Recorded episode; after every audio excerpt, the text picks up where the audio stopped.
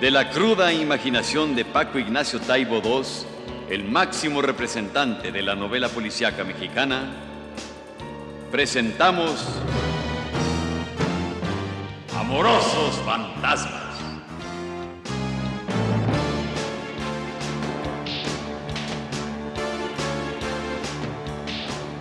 Una historia de amor y crimen en el cuadrilátero.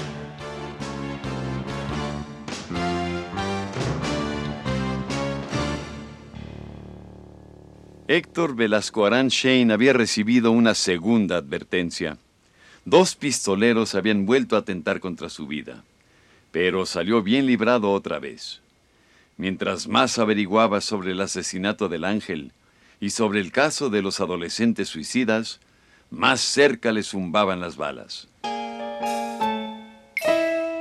Héctor ya tenía algo que informar a Laura Ramos, su amiga, la locutora del programa radiofónico que lo había contratado para investigar lo de los adolescentes suicidas. Y la visitó en su cuartel general, la mismísima cabina de radio, y a la hora en que el programa salía al aire.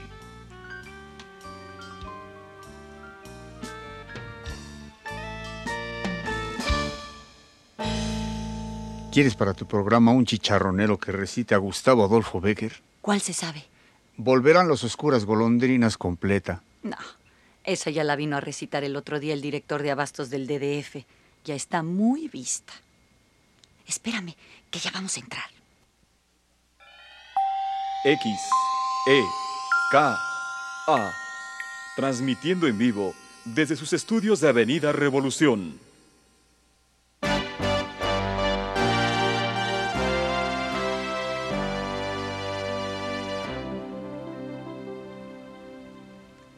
Y de nuevo con ustedes, después de estos mensajes, en la hora de los solitarios. Y ahora, una canción de Milton Nascimento, Carta a un joven actor, para desentumecer las mejores sensaciones.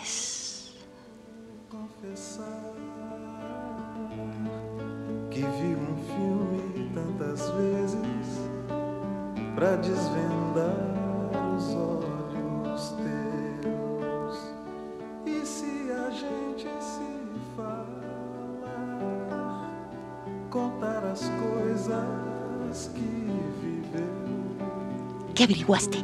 ¿No nos están oyendo? No, hombre, ya cerraron los micrófonos. Bueno, averigüé que tenías razón. No era su novio. Era un adolescente que había tratado de conquistarla, pero no la conocía bien. No habían tenido relaciones. Oye, ¿de dónde sacaste que los padres de él no querían que fueran novios? No sé. Se me ocurrió. Pues no hay tales padres. El chavo vivía en casa de un tío soltero que era el que le pagaba los estudios. Nunca habían estado en la casa donde se murieron juntos. Y tienes razón. Mira, aquí hay otra cosa. Nadie se suicida en un pacto amoroso con alguien que no le interesa. ¿Puedo contarlo al aire? Mm, puedes dejar caer la duda y diles a los que los conocieron que se comuniquen contigo y que te cuenten sus historias. Puede ser. Regálame un cigarrito. Otra.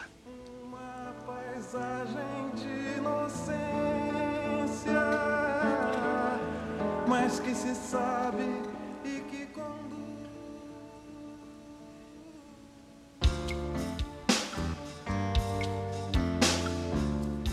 A lo mejor lo matan a uno, le quitan la vida y se la llevan por ahí a pasearla por otros rumbos. Pero a lo mejor uno es el que mata. Y al principio se siente casi igual que si hubiera sido de la otra manera. Hay continuos efectos de espejo en estas historias graves en las que la vida y la muerte andan jugando. Pero luego no es así. Luego uno descubre que tiene la suerte de estar vivo. Y entonces nada de que es igual. Uno se gusta, se desea a sí mismo en el terreno de los vivos.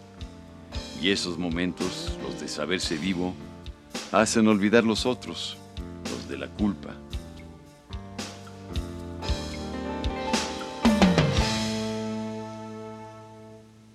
Dos días después, Héctor estaba jugando con su pistola, recordando el tiro que había roto la puerta de su casa, y se sentía vivo, asquerosamente vivo.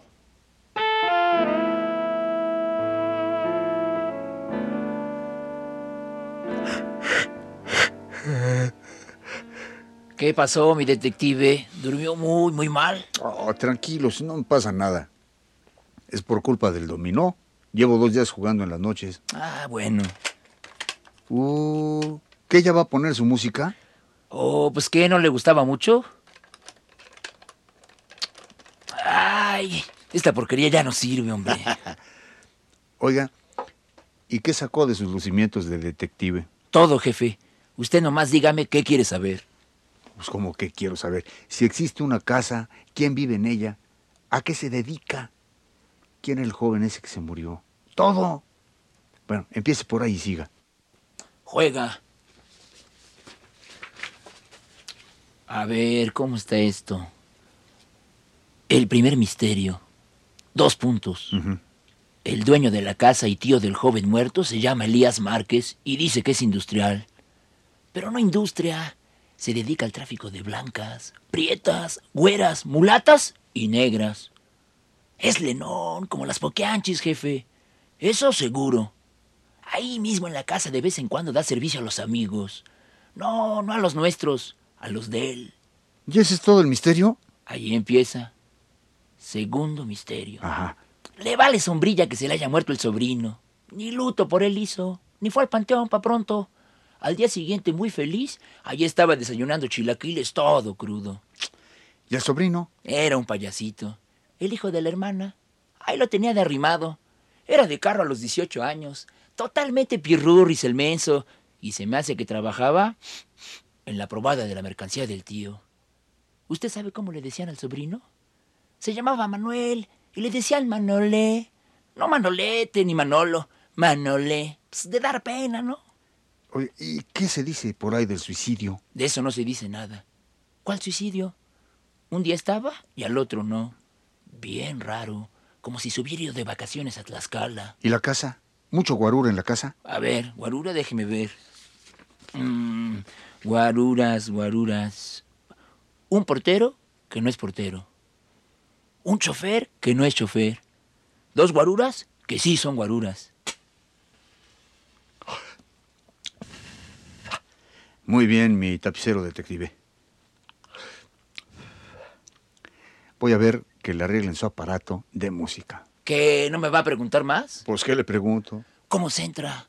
¿Dónde tiene los negocios el señor Márquez? ¿Por qué no estaba el coche del sobrino en la calle, enfrente de la casa donde los mataron?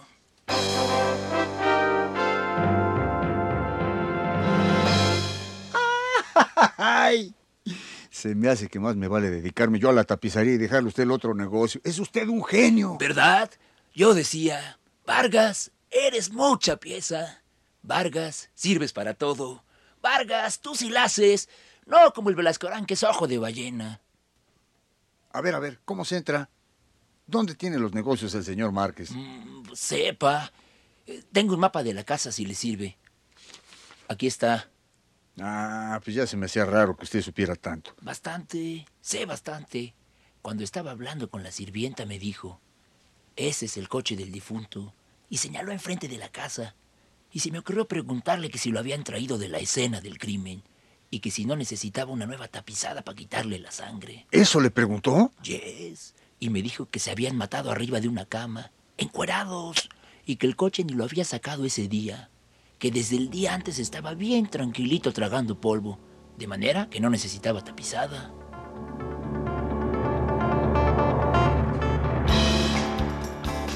Entonces, ¿no usaron el coche? ¿O fueron caminando? ¿O alguien los llevó? Eso, mero. ¡Tome! Ah, órale, no me haga eso. Y cuente con un nuevo aparato de sonido. Para Héctor Velascuarán Shane, las piezas del rompecabezas empezaban a encajar. Ahora estaba totalmente seguro de que el tal pacto suicida no era sino una burda cortina tras la cual se ocultaban móviles que faltaba desentrañar. Pacto suicida, patrañas. Ya lo había dicho el tapicero. por qué no estaba el coche del sobrino en la calle enfrente de la casa donde los mataron. Pero, ¿y por qué los mataron?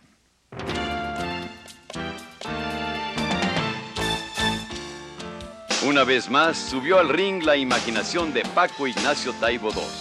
Amorosos fantasmas. Una historia de amor y crimen en el cuadrilátero llegó hasta sus oídos gracias al apoyo del Fondo Nacional para la Cultura y las Artes, Radio Querétaro, Radio Universidad Nacional Autónoma de México y Grupo Multimundo. En la estelar, a 20 capítulos sin límite de tiempo, Claudio Brook es la voz que mece la historia. Héctor Bonilla, detective accidental. Ofelia Medina, la voz más cachonda de la radio. Tiaré Escanda, hermosa joven suicida. Roberto Sosa, bajo la máscara del Ángel 2. Susana Alexander, enseña inglés y es maestra de piernas.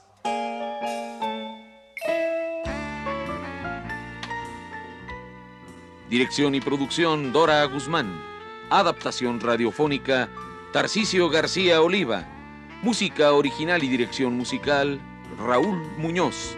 Tema musical interpretado por Amparo Montes. Coordinación de preproducción Marta Ramírez. Coordinación de producción Vanessa Godard. Asistencia de producción Brenda Fernández, Adriana Oliva, Tatiana Vallejo, Benjamín Martínez y Eduardo Granados. Apoyo administrativo Enrique Vallejo. Dirección técnica Raúl López Bocanegra. Coordinación técnica Antonio Arias. Apoyo técnico Néstor Sánchez, José Gutiérrez, José Benítez, Enrique Sánchez y Leonardo Montero.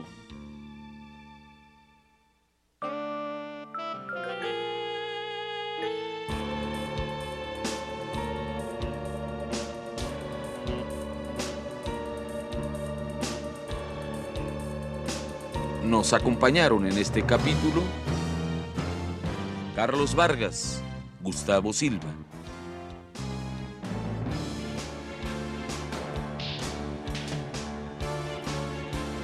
No se pierda el siguiente capítulo de Amorosos Fantasmas. Y por lo pronto escuche algunas de sus próximas escenas.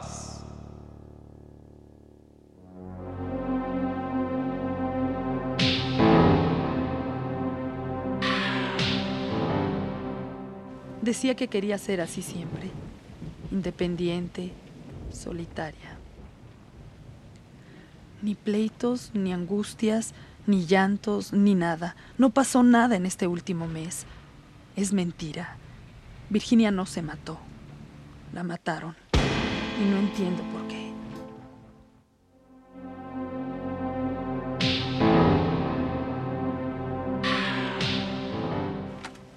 Qué raro.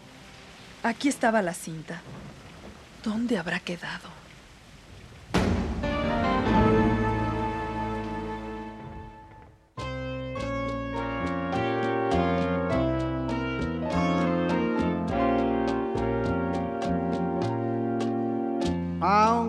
Yo viva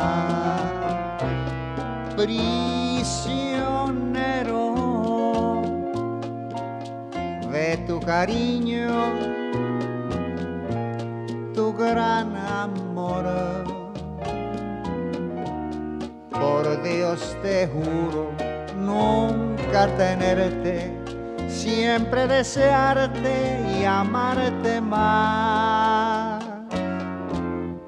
aunque yo quiera olvidarte,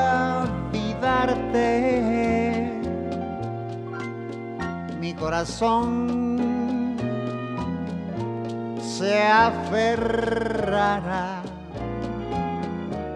como un fantasma siempre en tu mente. Te seguiré así lo has querido. Ay, chiquita, tienes cola de caballo y eso es lo que más me gusta. Aunque yo quiera olvidarte, mi corazón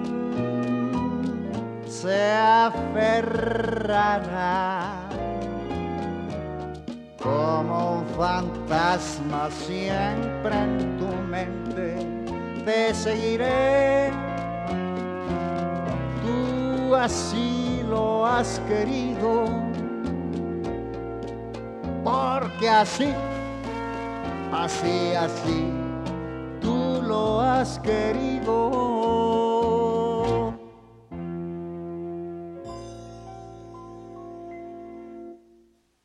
Tema musical interpretado por Héctor Bonilla.